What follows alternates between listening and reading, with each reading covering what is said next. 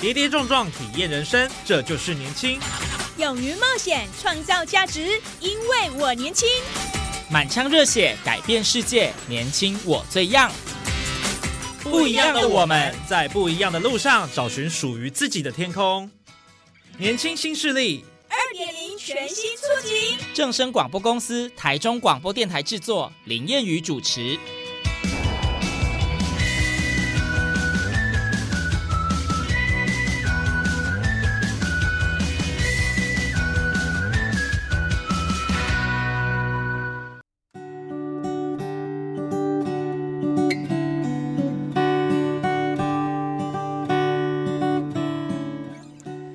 听众朋友，大家午安，大家好，欢迎您在礼拜二的中午十二点准时收听，在正声台中二台 M 六七千赫以及网络正声综合台播出的《年轻新势力》，我是燕语。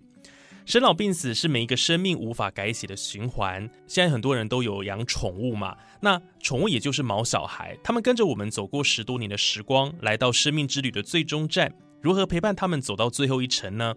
除了传统的火化跟土葬。毛小孩还有其他的选择吗？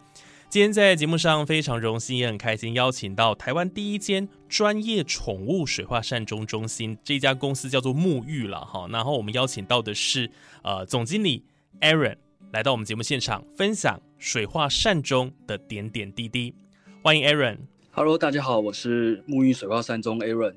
好，首先先请 Aaron 来跟我们分享一下哈，因为呃，今天是跟创业有关的这个主题哦。当初为什么会选择这样的创业题目？还有你本身有养宠物吗？嗯，好的。呃，其实我觉得渊源是这样的，就是其实我们家里面一直都有在养宠物。哦，也有养猫猫狗狗这样子，但是其实我们后来发现到说，这种这种生老病死哦，其实呃，生命的终结其实就是一个循环的过程嘛。那我们就开始思考，就是说，哎，除了火化跟土葬之外，有没有其他的善终方式，可以给事主、给家人一种比较温和的选择？这样子，嗯，后来我们就开始去寻找哦，不按国内国外的一些呃网络上一些资讯啊，然后有到国外去做一些呃参访这样子。后来我们就发现到说，哎，有一种新兴的这个善终技术，哦，就是用水化来处理这个宠物的遗体。那这个水化其实在国外已经蛮盛行了，尤其是在亚洲国家，哦，在宠物这一方面。那其实以现在来说，像香港、菲律宾、新加坡，哦，甚至到澳洲，哦，都有这样的水化善终的服务。那其实它这个过程呢，主要就是透过这个水。哦，一般的清水以及这个五趴左右的氢氧化钠。氢氧化钠的话，就是呃，我们一般在洗澡哦，肥皂里面都会有的这个原料哦，所以它是相对于比较温和一点这样子。那它的过程其实有点类似像土葬这样子，像一般来说土葬可能需要呃三个月到两年的时间才能慢慢的做一个分解嘛。对。但水化的话，过程它大概需要差不多九到十二个小时左右。九到十二个小时哦，嗯，那它这个过程的话是没有碳排的，它是属于一个低碳的一个善终方式，就比较不会说像火化这样子可能会有大量的这个带药性或者是有毒的气体，嗯，对环境造成污染这样子。对，其实它不只是对环境比较友善之外，它还能够留下更多的这个纪念物，比如说像这个牙齿或者是这个晶片以及一些人造物。哦。然后留给家属可以做一个纪念，这样子。嗯，所以这样子的方式，因为它比较环保，而且比较温和，所以才能够留下这一些纪念的东西。所以如果是火化的话，就没有办法，对不对？嗯，火化的话，因为它火化的过程，它是用大概呃六百到八百度的这个高温，然后去做一个物理的破坏。嗯，那在这过程中，其实它的骨骼会碳化，哦，会导致说它这个骨骼留下来会比较不完整，这样子。那水化的话，它是透过温和的这个水流，然后慢慢的将动物的这个皮质跟一些软物质做一个分解，这样。那分解完之后，其他剩下的骨骸呢，它可以留给家人，就是看是要做一个磨粉吸回，或者是说就是直接用骨骼我们直接留存做一个纪念这样子。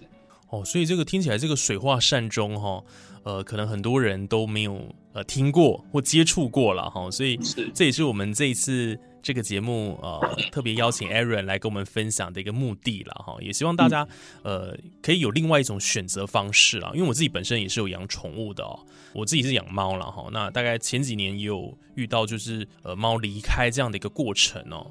那当然，那时候也是采用的就是火化，就是比较基本的了哈。但今天听到这样子的一个服务啊，我觉得可能也许未来有另外的选择。那 Aaron，你们公司是在北部嘛，对不对？在细致。对，我们的公司是在新北市细致这里。哦，所以服务的都是特别的北部地区。嗯，呃，对，比较特别的是，因为我们目前在这个台湾这边，呃，我们在之前有接到一个比较远一点的案件啊，大概在高雄。哦。对，那这个高雄的客人其实他就是希望他的宝贝能够呃用比较温和的方式做一个告别，嗯，所以他就选择了我们。那我们当天也是就就我们人员就是开车就直接到高雄去，当天就来回做一个这样的仪式服务。对，我记得你们沐浴是有二十四小时的接送嘛？对，因为呃生命的离世哈，我们没有办法去抓准他的时间。对。确实，所以呃，我们要去做到，就是说，家人他们今天只要呃有这个需要哦，随时联络我们，那我们都会有专员在线服务。嗯，而且是一对一的这个专属的咨询哦，提供最及时的服务。哇，所以这个工作也是不容易，等于是二十四小时的。哦，对啊，那。我们刚刚谈到这个沐浴了，还没跟大家分享，因为大家可能透过声音没有办法了解这两个字到底是什么哦。这个沐呢是暮色的暮，日暮的暮，很难形容，对不对？哦，然后浴浴的话是，嗯，沐浴它本身的话就是沐就意味着这个夕阳嘛，就是可能日落这样子。那它其实象征的就是生命的终结以及宁静的时刻这样子。哦，那浴的话，它就是我们意味着就是洗礼。哦，沐浴，它具有这个，对，没错，具有净化和重生的这个意义。那我们在呃过程中，其实我们也会希望家属哦或家人可以帮这个宝贝选择，就是做一个大体的 SPA，哦，做一个清洁，让就是宝贝在一个比较好的环境下可以做一个善终这样子。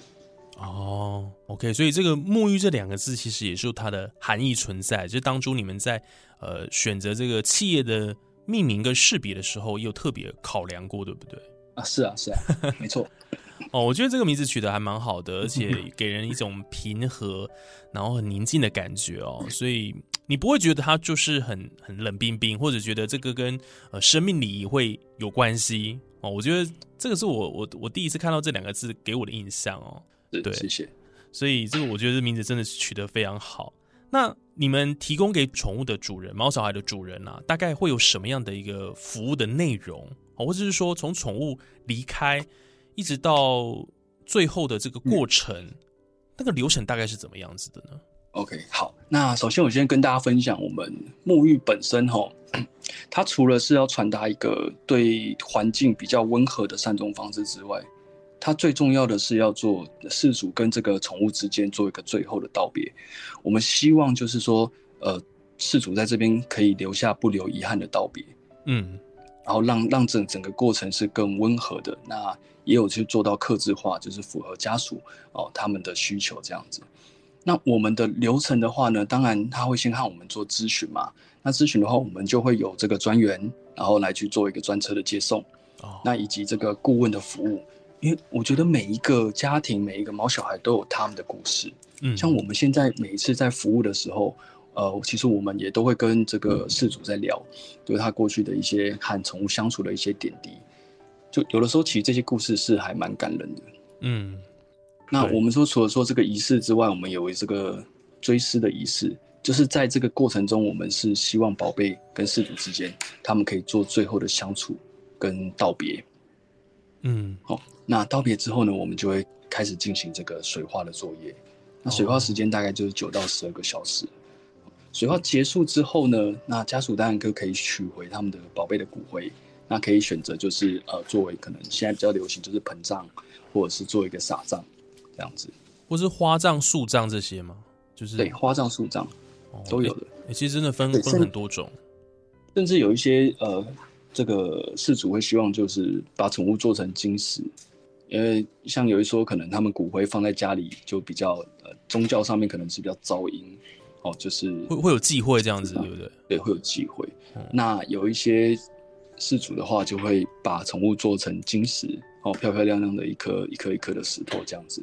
那这石头它可以放在家里，也可以放在盆葬上面的这个花花上面做一个艺品。哦，金石哦，石头的石，对，石头的哦，石好特别哦。它这个它这个原理就是用骨灰下去做烧制，嗯压缩跟烧制，然后会烧成一块一块非常漂亮的石头。嗯那这个石头也可以做开始做做切割，或者是做一些雕塑。那可能它可以变成钻戒或者是手环等等的一些纪念物。哦，诶，那这样子事主他就可以呃，比如说就穿戴在身上，那永远会去想念这个宠物这样子。是的，他可以戴在身上，然后就可以就是随时呃，等于是说宝贝就是换另外一个形式哦，继续陪伴在主人身旁。哦，诶，这个是很好的一个纪念的方式，诶，对，而且而且不会跟宗教有冲突，因为尤尤 尤其那个不管是火化或水化后啦，有些会放在骨灰罐里面，那这个带回家的确是怪怪的啦。对，对，但是其实看个人信仰啦。现在现在嗯蛮多年轻的事主，他们会选择骨灰罐，我们就放在家里。他可以选择在我们这边，然后买个呃漂亮他喜欢的骨灰罐。哦，所以现在现在比较比较开放一点了，所以年轻族群他们是比较能够接受这样的方式，这样子。对，这这其实目前宠物我觉得也没必要有太多的忌讳啦，主要就是说家人用什么样子的方式善终是最舒服、最好的。那其实我们都是尊重的。确实哦，所以你们就是呃客制化服务啦，哈、就是如果事主有什么样的需求，哦，主人有什么样的一个想法，你们都会尽量的来去配合。没错，OK，好，我想大家也会很关心的一点就是说，那像这个宠物水化哦，除了说诶留下这么多的这个呃这个纪念品啊各方面的哦，那它又是一个温和环保的方式，那它的收费如何呢？哦，这可能也是大家会比较关心的一个重点呢、它的水化的收费是怎么样子的？会特别贵吗？嗯，它这个费用其实和一般的目前宠物礼仪、宠物善终的计费方式都是一样的。嗯，然后我们就是看公斤数，就依照宝贝的实际体重，然后来去计算它的费用。那我们现在的话，大部分其实以北部的家宠都是在十公斤以下的犬猫为主。哦那我们十公斤以下个别的话，费用是六千五百元。那这个费用里面也包含着就是接送，然后仪式，以及我们这个骨灰的这个取回，其实是都有的。哦，所以是一条龙的服务啦。对等于是一条龙这样子。那当然，家属可能就是会另外再呃购买一些骨灰罐，哦，或者是一些纸扎品，就是要让宝贝可以待在路上，哦，比较不会有担心跟害怕，哦，让一切可以顺利圆满这样子。这个就是另外再做计费的。对所以像你们这个收费算是也还蛮透明化的哦、我记得在你们官网上也都有写了哈，所以基本上它的这个价格，刚刚听 Aaron 讲是跟火化其实没有很大的这个差别哦，并不会因为它的特殊之处，哎，价格就会稍微高一点，也没有，所以我觉得其实这就是给大家一个另外的一个选择了哦。对，其实我们就是希望就是在台湾这边，我们可以推广像这样子一个水化善终的一个理念啊。对，那当然在价格上面的话，我们就是会呃比较亲民一些。嗯，那像你们呃引入这一些科技的技术啊，是不是有一些设备必须要去呃学习或怎么样？就是呃，刚刚我们一开始就有提到说，这是你们算是台湾第一家的专业宠物水化善终中心。那 Aaron，你在呃成立这样的一个企业之前，当然你刚刚提到到国外去做一些取经了哈。那这一些技术层面，或者是说在设备来讲，呃，前期部分你做了哪一些的准备？OK，那如果说以设备来说，当然我们就是有一台水化的机器嘛。嗯那这个水化机器呢，因为懂的人不多，所以其实很多东西都是我们自己，包含它细部的构造啊，以及它的原理，还有技术层面等等的，呃，都是我们不断的去取经，哦，国内外，然后不断的去做功课，然后把这样的一个技术 SOP 给建立起来。那我们的机器的话，其实都是台湾这边自己制造的。哦，对，因为 Made in 台湾其实在 对 Made in 台湾，因为台湾其实在呃制造专用机上面的技术，我个人觉得是还蛮厉害的，嗯就是算在世界世界有名的这样子。那我们在做寻找机器配合厂商这边中，其实也遇到了蛮多的困难啊。第一个就是我们必须要和厂商这边沟通，哦，我们要的这个过程跟结果是什么？对，对，那再来就是说，第二个是因为这个这一种水化机器哦，这算是台湾第一台嘛。那全世界有在做水化机的国家也不多，就是手指头数得出来的这样子。所以我们会希望就是说，呃，站在事主的角度或站在呃消费者的角度，我们的机器品质跟机器的效能还有机器的良率，它一定要到一个水准之上。嗯那如果我今天是买国外的机器的话，可能会遇到几个问题是：第一个保修的问题，对，哦，第二个是它的这个呃良率的问题。嗯对那后来我们就想想，觉得那我们就在台湾打造一台属于自己的水化机，所以我们就开始在这个台湾四处开始寻找这样的一个资源跟这个厂家。那其实大部分的厂家，我们也是呃跌跌撞撞这样子，因为他们比较不懂这些这些东西，这个技术，所以他们在测试之前或者是在讨论的时候，呃，也比较容易就拒绝我们啊。对，而且因为不是大量生产嘛，就是比等于比如说客制化帮你做这样子的一个机器设备，成本会，比较高讲。到重点的，嗯对，我们在做，因为它这个都是手工一台一台去做的嘛，对，所以在价格上面一定会特别的昂贵啊，这是一定的，因为它没有办法做量产。所以是很独门的技术啦，而且还要在因应说你们的需求去做一些调整。对，所以这个成本上就压不下来，就会比较高一点。所以你们就也对是花很多的心力的。测试机器上面也花蛮多功夫的，因为我们希望做到就是哦，事主这边他们看到这个骨骼的完整度的时候，其实他是会感动的。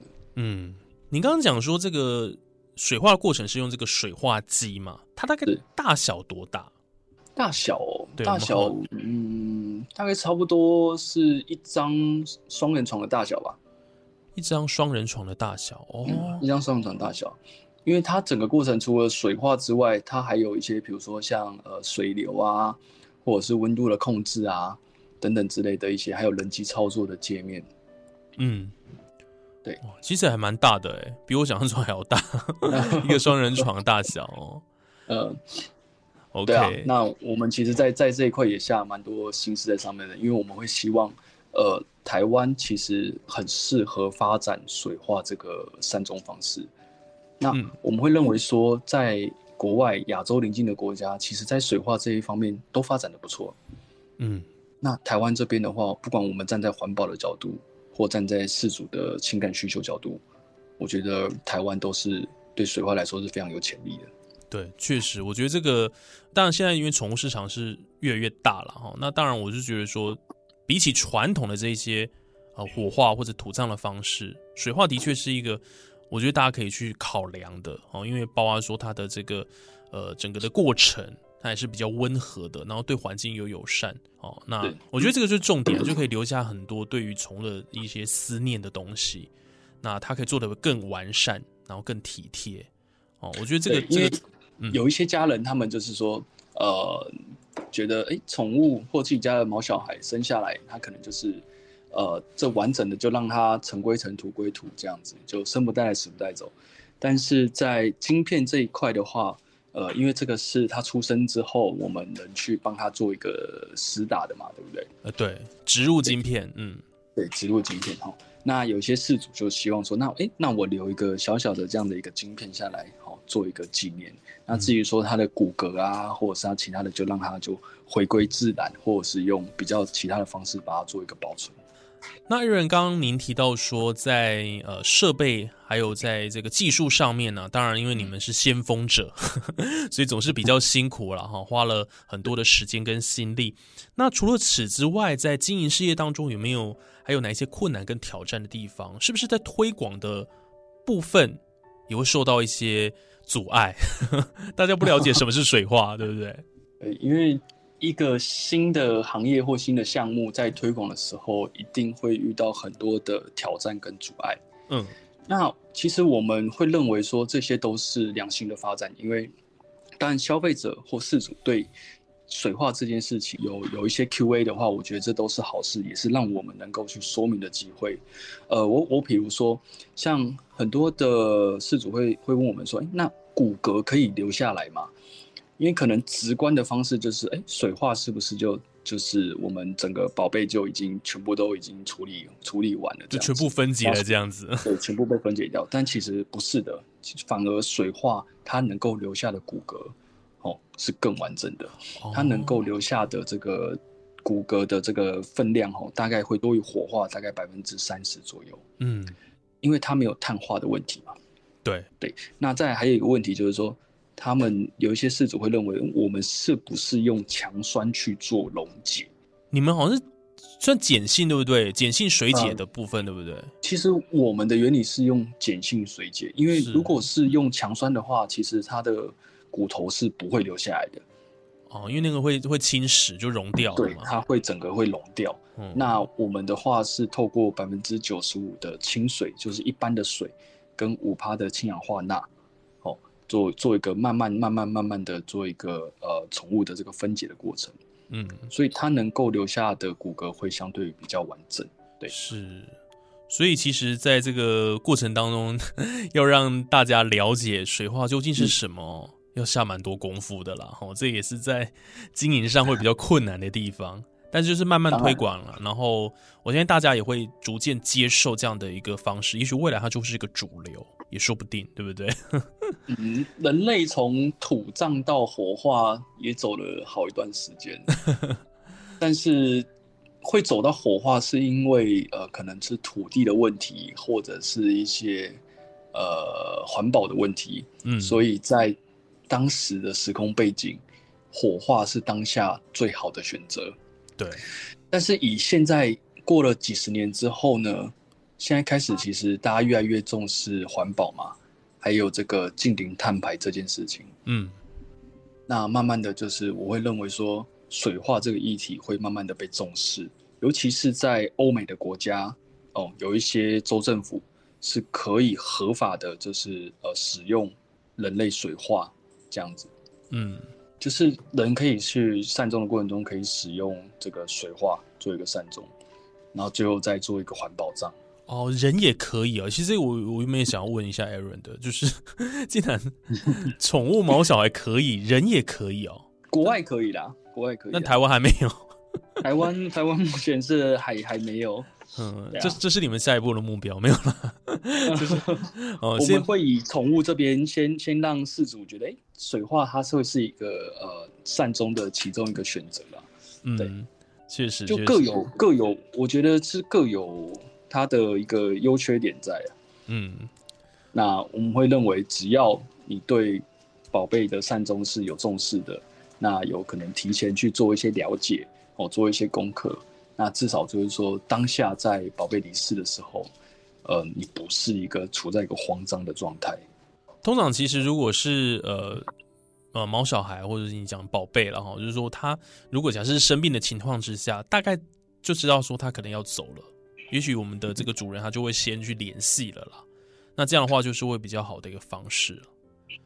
对，像我们其实慢慢的这几年开始有意识到说，大部分的事主其实都会。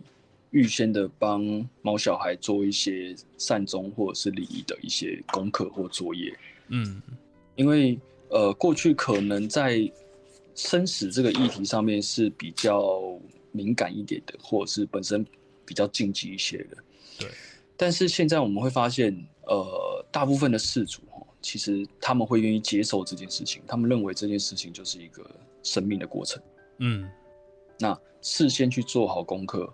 会比当下发生的时候手足无措还要来得好很多，尤其是这个悲伤的情绪哦，一来的时候，有时候真的会让很多的这个手续啦更复杂，整个事情就变得更复杂，然后不晓得该怎么做。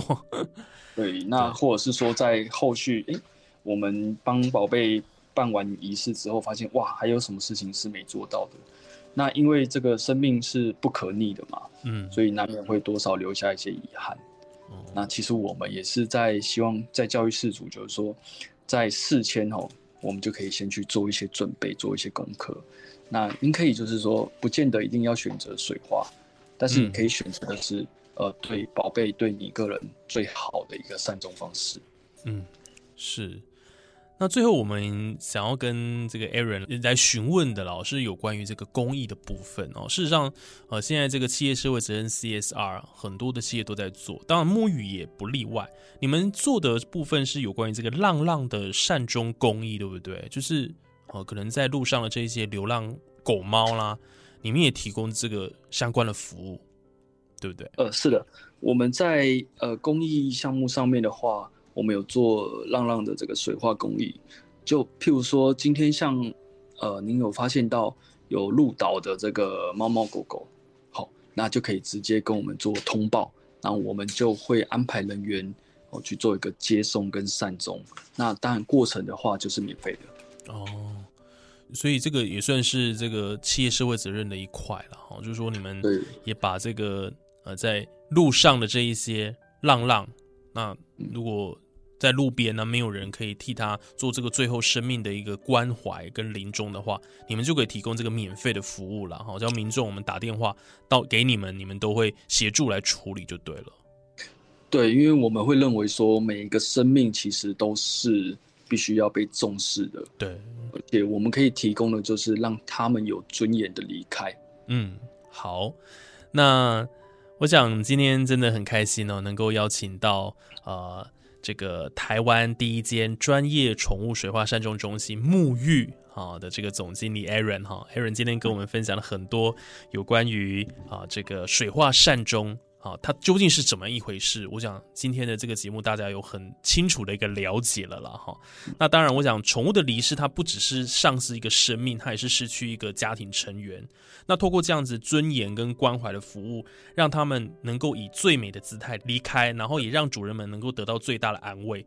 那重点是，它是不伤害环境的情况下跟宠物道别。哦，我想这样的一个温和环保的方式。值得大家呃可以去推广啊，然后呃告诉你的亲朋好友，如果你们家也有养毛小孩的话，呃这个是一个很好的方式。而且现在你们沐浴等于是全省都有服务了嘛，高雄都可以的，对不对？哦，所以如果有这个需求的话，都 OK。只要只要主人这边有需求，都可以跟我们做联系。对，当然北部的朋友是比较近一些了哈，但是如果其他哦中南部的朋友有需求的话，也可以联系他们。对不对？错。好，那最后，呃，我们的 Aaron 有没有什么要跟听众朋友传达的，或者是有一些呃，对于这个产业或者要推广的期许这样子之类的？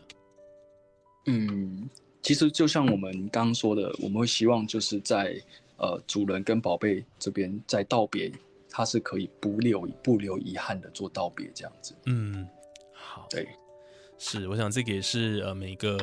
呃，主人了哈，他心中最最大的这个盼望了哈。当然，呃，生生老病死这个是没办法的事情，但是如何让最后这个生命道别之路能够做得有尊严，然后呃，可以永远把这美好的记忆留在心中，我想这个就是一个很好很好的一个过程了了哈。对，那其实还是有一个很重要的理念，就是说在环保这一方面的话，呃，我们会希望就是我们可以留下一个。好的环境，哦，给下一代啊。对，的确这很重要哈，因为现在环保的议题的确是大家必须要很重视的一块了。是的，好，那我们今天就非常谢谢 Aaron 喽，来跟我们分享这么精彩的创业故事。好，谢谢谚语，谢谢。好，那我们今天的年轻新势力就进行到这边，非常感谢听众朋友收听。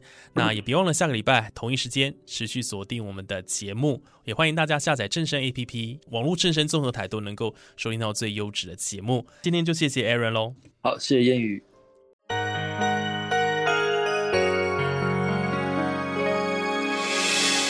伤心的时候有我陪伴你，欢笑的时候与你同行。关心你的点